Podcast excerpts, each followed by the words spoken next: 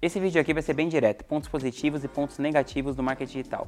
Antes de você se aventurar por esse caminho, é muito legal você saber o que, que tem de bom, o que, que tem de ruim. E se você quiser saber mais sobre esse assunto, eu recomendo que você se inscreva aqui no canal, clica aqui, ativa o sininho, dá like, aquela coisa toda, porque toda semana eu vou fazer um conteúdo muito bacana sobre esse assunto para você que quer conhecer mais e alavancar o seu negócio através da internet.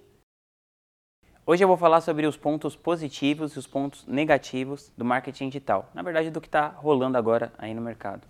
O que, que é muito bom do marketing digital? A barreira de entrada é muito baixa, então você só precisa de um celular para começar. E isso é um jeito de democratizar o empreendedorismo. Se não fosse o marketing digital, muitas pessoas que querem empreender teriam que comprar estoque, contratar funcionário, aquela coisa toda.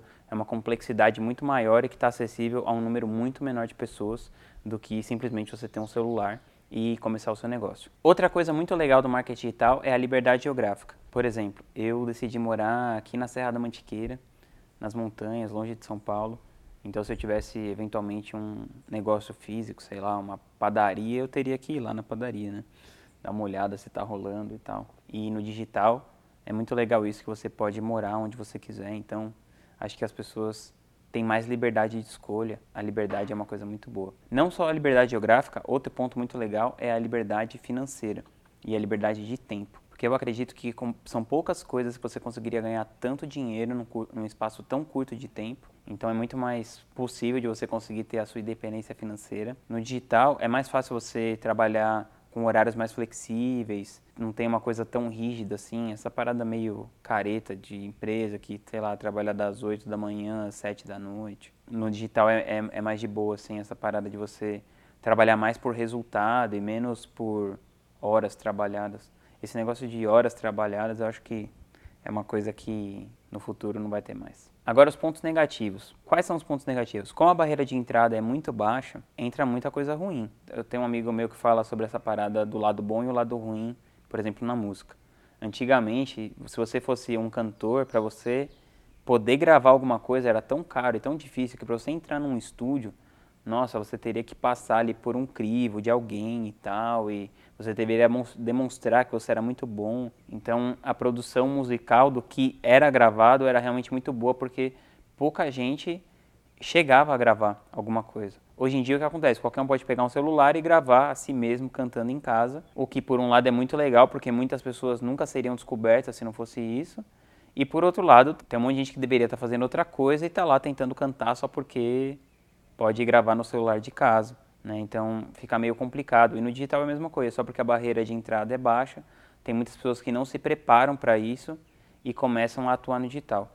A outra coisa é que, pelo mesmo motivo de que é muito fácil entrar, então tem muito charlatão, tem muitas pessoas que estão falando sobre coisas que não fazem, tem muita gente vendendo mentira na internet. Então você precisa ficar atento para você poder separar aí o joio do trigo, o que presta e o que não presta. O terceiro ponto negativo é que também ficou muito fácil para fazer fraude. Você abre um grupo no WhatsApp para pessoas interessadas em, sei lá, cabelo cacheado. Aí entra uma outra pessoa mal intencionada naquele grupo e manda um, um link de pagamento falso, porque a pessoa consegue pegar os dados de quem está ali no WhatsApp. Então, essa, essa coisa do sigilo dos dados, uh, acho que ainda é muito embrionário. O mercado ainda está se adaptando, né? Tem a LGPD e tudo mais. Então eu acredito que aos poucos o mercado vai se adaptar e vai ficar um pouco mais protegido desse tipo de fraude. E o quarto ponto do digital é negativo é que eu acredito que nunca na história da humanidade foi tão fácil você comemorar uma coisa que você ainda não fez. Então assim, eu posso abrir meu Instagram agora e colocar lá ah, estou empreendendo no digital. Aí todos os meus amigos vão ficar, nossa, que legal, parabéns e tal. E sendo que na verdade eu não fiz nada ainda, né? Eu só fui lá e postei uma foto, estou empreendendo no digital. Esse tipo de coisa é muito contraproducente, você falar antes de fazer. E você também ficar sendo incentivado a ficar demonstrando aquela sua melhor parte, aquela sua vida editada na internet. Existe um problema muito sério que às vezes as pessoas acreditam nisso. Então elas não sabem separar direito o que é ficção e o que é realidade. E para ilustrar esse ponto, eu vou contar uma história um pouco antiga de um cara chamado Upton Sinclair. Ele foi um candidato ao governo da Califórnia há muitos anos atrás, no comecinho das eleições, e ele escreveu um livro, ele era um grande romancista, Então ele escreveu um livro chamado Eu, Governador da Califórnia e Como Eu Acabei com a Pobreza. O livro foi um grande sucesso de vendas, mas aparentemente ele perdeu totalmente o interesse pela campanha. Por quê? Porque ele já tinha escrito o que, que seria quando, quando ele governaria a Califórnia.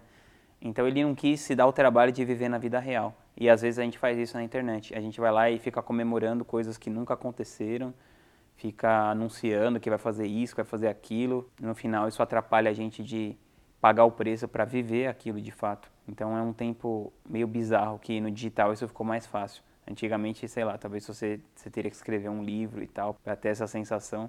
Hoje em dia é só você colocar um stories lá se auto-parabenizando por alguma coisa que você ainda não fez. Toma cuidado para você não cair nessa. E tem um lance que o digital, de uma maneira geral, ele mexe muito com a nossa psique. A nossa psique é muito frágil e ela não está, na minha opinião, feita para lidar com isso. Mexe muito com o nosso ego, parece que todo mundo tem uma base de fãs, que todo mundo é meio pseudo famoso. Esse negócio meio bobo, assim, sabe? E a gente começa a dar importância demais sobre o que as pessoas acham da gente, sobre a gente ficar bem na fita na internet, sei lá. Uma parada assim. Eu até recomendo você assistir aquele documentário O Dilema das Redes, que está na Netflix. E a primeira frase desse documentário é do dramaturgo grego Sófocles, que nada de grandioso entra na vida dos mortais sem uma grande maldição. Tem muita coisa legal no digital, muita coisa para aproveitar, mas a gente tem que ficar esperto com esse outro lado mais obscuro, mais complicado. E se você quiser se aprofundar mais nessa questão do marketing digital, eu tenho um convite para te fazer. Eu tenho uma comunidade chamada Estratégias Digitais, nós somos mais de 2 mil estrategistas lá, a gente está trocando ali o que acontece no dia a dia de quem realmente está empreendendo e fazendo acontecer no digital. Além disso, tem mais de 100 aulas, toda semana eu dou uma aula ao vivo eu ou algum convidado meu, algum amigo, alguém que está aí jogando na série A do digital. Custa só R$ 97 por mês, você pode cancelar a qualquer momento, estilo Netflix, e você tem 7 dias de garantia. Se você gostar, show de bola. Se você achar que não é para você, não tem problema, é só cancelar, você não vai ter custo nenhum por isso. Clica no link abaixo e eu te vejo do lado de dentro da comunidade. Tamo junto.